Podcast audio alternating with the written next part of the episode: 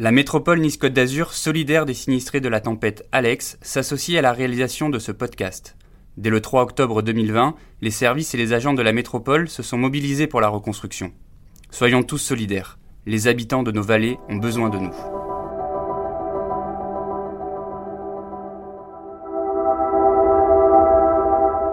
On avait de l'eau jusqu'au genou. Nous aussi on a eu peur mais euh, on voulait remonter quoi. Moi, je pense qu'il faut aimer Saint-Martin pour revenir. le matin du 3 octobre 2020, après le passage de la tempête Alex dans les Alpes-Maritimes, les vallées du Haut-Pays azuréen offrent un spectacle de désolation. La nuit, des plus violentes ont fait gonfler les rivières et l'eau a emporté sur son passage des maisons, des routes et des voitures. De la Vésubie à la Roya, ce sont des centaines de personnes qui se retrouvent d'un coup privées d'eau et d'électricité. Les dégâts matériels sont considérables, les pertes humaines impressionnantes. Pendant un an, Nice Matin se propose de recueillir les témoignages des habitants des vallées. Ils partageront avec vous leurs craintes, mais aussi leurs espoirs, le temps de leur reconstruction. À chaque rendez-vous, un témoin, une histoire. Je suis Olivier Sclavo et vous écoutez Alex, un podcast de la rédaction de Nice Matin. Aujourd'hui, épisode numéro 13, Aurélie Ogis, co-gérante de la série du Mercantour à Saint-Martin-Vésubie, un entretien réalisé 157 jours après le passage de la tempête.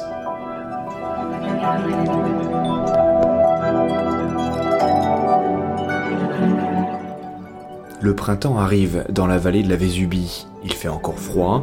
On sent que ce sont les dernières neiges qui viennent de tomber sur les hauteurs. Nous nous retrouvons sur la place du village de Saint-Martin-Vésubie avec Aurélie. Elle vient de déposer ses deux petits garçons à l'école. Elle a du temps, trop de temps, à son goût, parce que depuis la destruction de son lieu de travail, sa vie a basculé, changé. Bah, ne pas travailler. tout simplement. Euh, ne pas trop savoir quoi faire de sa vie. Hein. Là, on arrive à retrouver, mais je veux dire, à un moment donné, euh, on avait une routine. Cette routine s'est cassée. La routine a repris avec l'école. Déjà, ça a un petit peu remis une routine. Maintenant, euh, faire des devis, euh, on refait un peu de compta, on a refait un peu du bois. Donc, je pense que ça revient petit à petit, mais c'est long, quoi. C'est long. Bah, quand on travaille presque 7 jours sur 7, et ça casse. C'est dur. On a un devis sur un place, la mairie nous avait commandé des bancs, des tables, des chaises. Donc ils, les ont, enfin, ils nous ont fait confiance, donc on les garde encore. Et après, il y a beaucoup de demandes sur des planches, des, petits trucs. Donc on va essayer, mais bon, nous on est limité en longueur. Mais bon, après, euh, on fera. Après, comme je dis, c'est pas une scie euh, comme on avait avant, donc il euh, faut du temps. Mais bon, beaucoup de devis, beaucoup de demandes. Nos, nos anciens clients nous demandent aussi, donc, donc on essaye d'être relatif quand même. Ça prendra du temps, mais bon voilà. Aurélie, elle a 36 ans, elle dirige la scierie du Mercantour à Saint-Martin-Vésubie avec son conjoint. C'est lui qui avait repris il y a 3 ans cette entreprise bien établie depuis des dizaines d'années dans la vallée, alors que son patron prenait sa retraite. Elle, elle y travaille depuis un an. Les temps sont durs, mais elle ne veut pas se plaindre. Ça va, c'est un peu dur parce que le temps de reprise, on a acheté une scie mobile pour pallier un peu euh, tout ce qu'on a perdu. Quoi. Mais bon, entre le terrain, on sait toujours pas où on peut s'installer. On attend euh, plein de retours, des assurances et tout, donc c'est ouais, compliqué. On avait 2000 mètres carrés de terrain. On se retrouve avec 60-80 euh, mètres carrés. nos machines sont inaptes. Nos locaux, il y en a, il est carrément dans le vide. tout ce qui est locaux, poste de sillage, outillage, bureau, c'est enseveli par les cailloux et le sable. On va faire comme on peut, mais bon, on reprend quoi, petit à petit. Nous, on est parti une semaine avec mes enfants, ce qui n'y plus d'eau, plus d'électricité. Mon conjoint est resté pour aider le village, donc lui il a vu un peu des morts, il a vu un peu des trucs pas top, donc lui il a un peu plus de mal. Là il voit quelqu'un aussi, donc euh, ça l'aide un peu plus. Bon lui c'est... Moi je, je relativise, on se dit on est vivant, lui un petit peu moins quoi. Mais bon, nous, après, je veux dire, euh, en plus, on était séparés. Mon conjoint était resté à Syrie, il n'a pas pu remonter. Donc, j'étais seule avec mes enfants. Donc, ouais, c'était un peu compliqué. Mais bon, moi, j'arrive à relativiser un peu plus.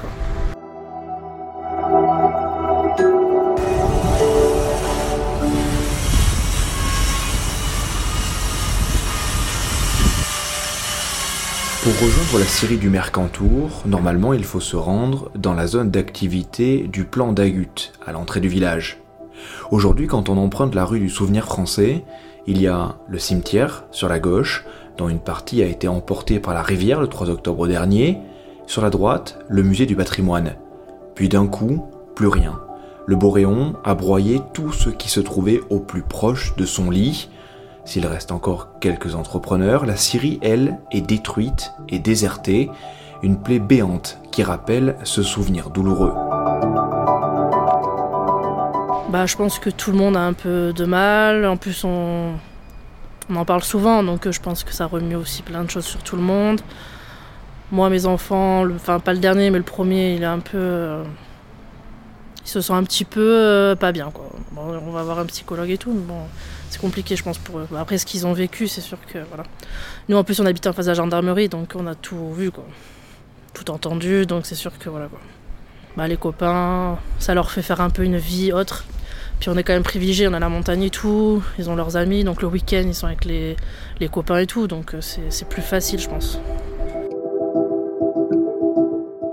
Passé le choc de la tempête, c'est aux difficultés financières qu'il faut faire face maintenant. Son problème le plus pesant, aujourd'hui, faire marcher les assurances, car les coûts s'accumulent pour la petite entreprise. Bah là, on- nous les deux employés, on les paye, ils sont en chômage euh, partiel, et euh, mon conjoint ne se paye pas, donc euh, pour l'instant on peut pas. Donc voilà. Après, après t'es PDG, tu peux pas toucher le chômage, donc c'est compliqué quoi. On a eu pas mal d'aides.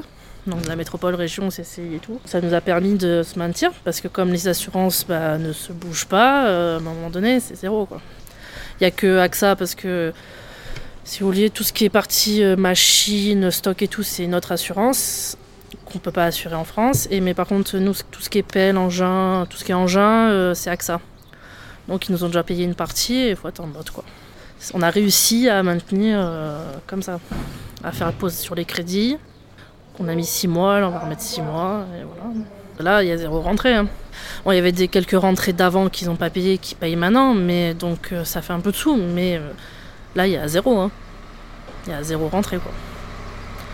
Donc, heureusement qu'il y a eu les aides, heureusement qu'il y a eu pas mal de choses, parce que quand on voit que les assurances, bah, enfin, nous, personnellement, hein, ça met vraiment du temps. Quand on sait même pas le rapport d'expertise, euh, la somme qu'on va avoir, donc on peut même pas trop se projeter non plus sur des machines, quel que soit le matériel que- qu'on peut avoir, hein, sur des pelles, sur des, sur des élévateurs et tout, on peut pas se projeter. Parce qu'on sait pas la somme qu'on va avoir. Donc, c'est compliqué. Nous, on a eu l'expert d'assuran- d'a- d'assurance à chaque fois, il nous dit oui, vous allez avoir une avance. Ça fait deux mois qu'il nous dit ça, on n'a toujours rien. Ou alors il répond pas au téléphone. Ou euh, enfin, c'est très compliqué, quoi. C'est oui, vous allez avoir ça, oui, mais c'est quoi le rapport d'expertise? Je je peux pas vous le dire, je le sais pas. Ou j'ai pas, je peux pas vous communiquer. Ou chaque fois, il trouve un truc, donc. euh, c'est dur parce que, comme je dis, on peut pas se projeter quoi. On peut pas dire on va acheter cette machine, on, on peut pas, on peut pas. Donc euh, ouais, c'est compliqué, hein. C'est compliqué, mais bon. Et puis il ne faut pas oublier l'impact qu'a eu la crise de la Covid-19 qui freine encore plus la reprise de l'activité. Ça fait un an déjà que la pandémie a commencé. Bah déjà les gens ils sortent moins. Nous après on est un peu plus jeunes donc on essaye euh, quand on amène nos enfants bah, par exemple on va boire le café après ensemble entre mamans. Donc on essaye euh, d'avoir une vie mais après nous c'est un peu plus allégé que le reste, euh, le reste. Donc déjà on le vit un peu mieux quand même. Mais bon c'est surtout sur les entreprises quoi. Nous le premier quand on a été euh, impacté la première fois par le Covid qu'ils ont fermé tout, nous on a travaillé parce que nous on avait des postes différents, euh, donc on a pu travailler. Donc nous on l'a pas trop vécu. Par rapport au bar et au restaurant et tout, c'est voilà, c'est pas pareil quoi.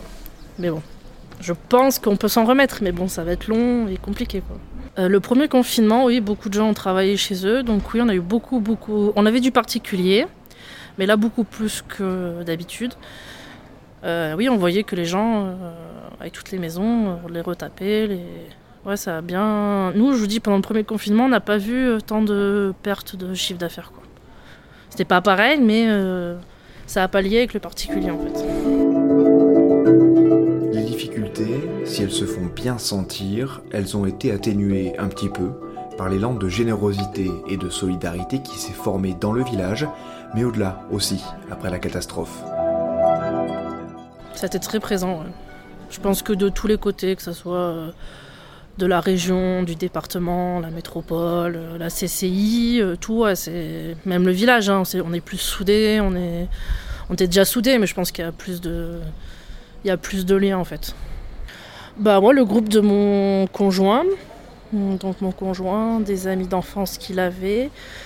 Euh, ils ont quand même amené euh, beaucoup de ravitaillement à des gens qui étaient enclavés, euh, des bouteilles de gaz, à d'eau, des packs d'eau. Je pense que c'est des jeunes.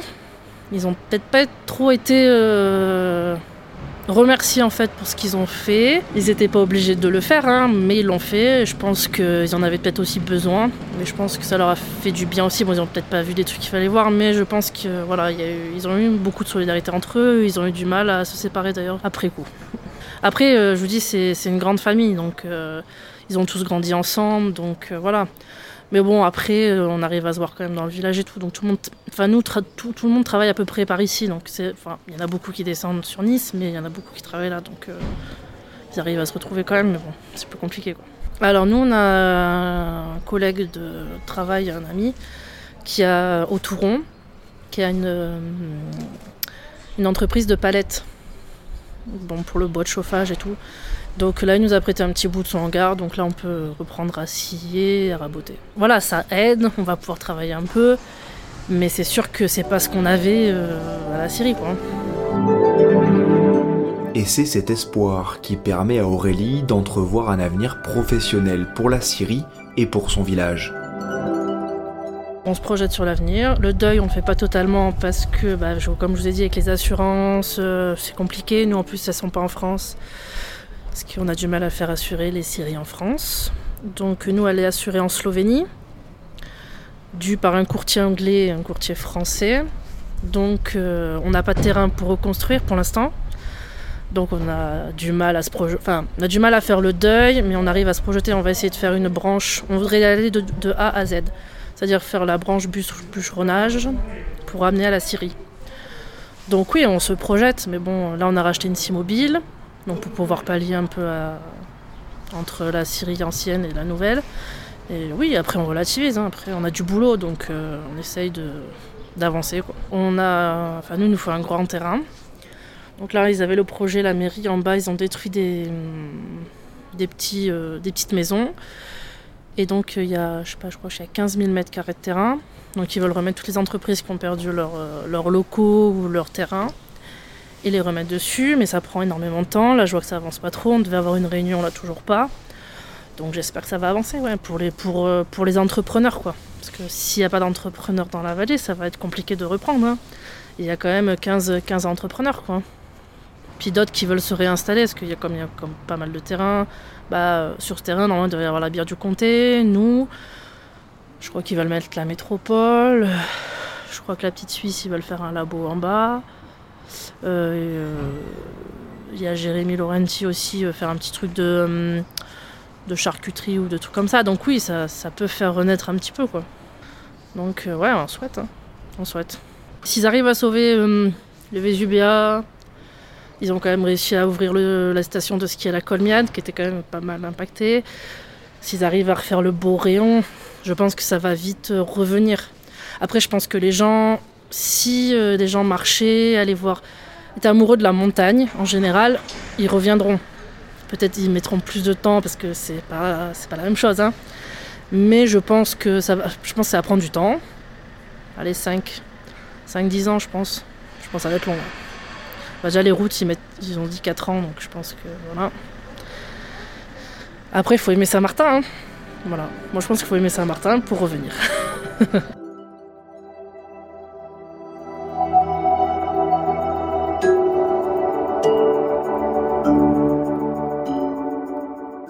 La jeune femme ne se plaint pas. Elle nous le répète d'ailleurs plusieurs fois parce qu'elle est bien dans ce village.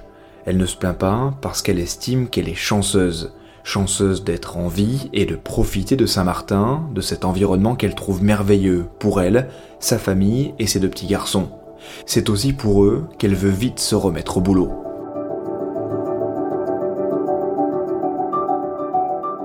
reprendre l'activité à plein temps. Hein. À plein temps, euh, machine, euh, ce qu'on avait à peu près ce qu'on avait avant, quoi. Pour vraiment bien, bien redémarrer. Parce qu'après, on travaille avec beaucoup des grosses entreprises, donc euh, 10 grosses entreprises, 10 machines qui marchent, euh, enfin, qui ont la capacité de marcher autant avec la demande, quoi. Nous, après, on n'a jamais démarché, quoi. On a la chance, quoi.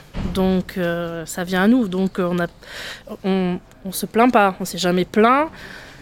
Mais est-ce que, est-ce que, en fait, nous, notre crainte actuelle, c'est est-ce que si ça perdure dans le temps, qu'on n'ait pas de terrain ou quoi, est-ce que nos clients vont pas partir ailleurs?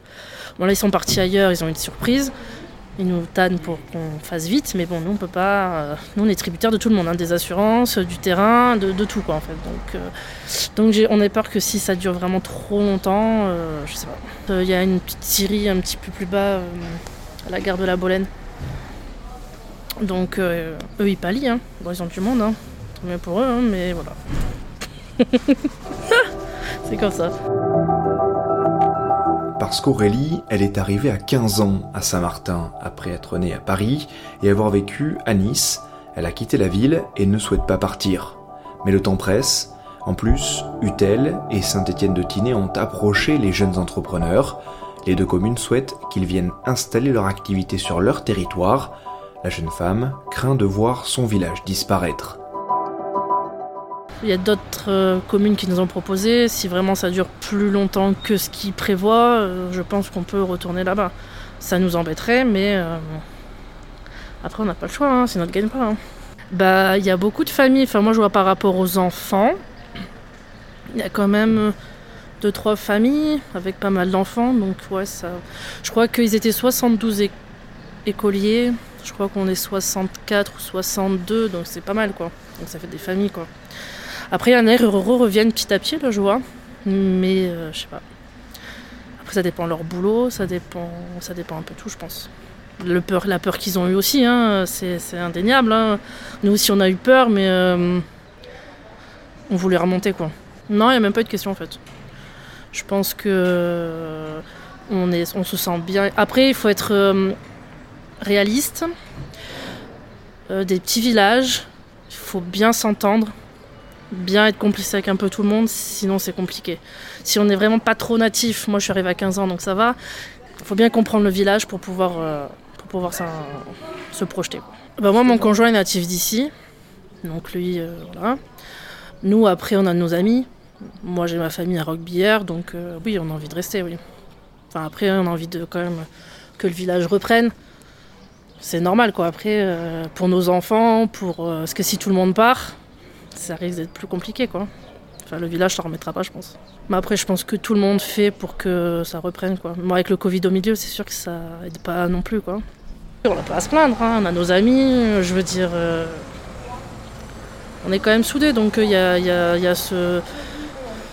On, enfin, on, essaye, euh, on a eu un peu de mal avant à revivre, mais je pense que plus ça va, plus ça revient. Nos enfants ils ont des activités extrascolaires. Bon, avec le Covid, c'est un peu plus compliqué, mais bon, je veux dire, avec le cadre qu'on a, euh, ils peuvent que euh, être bien.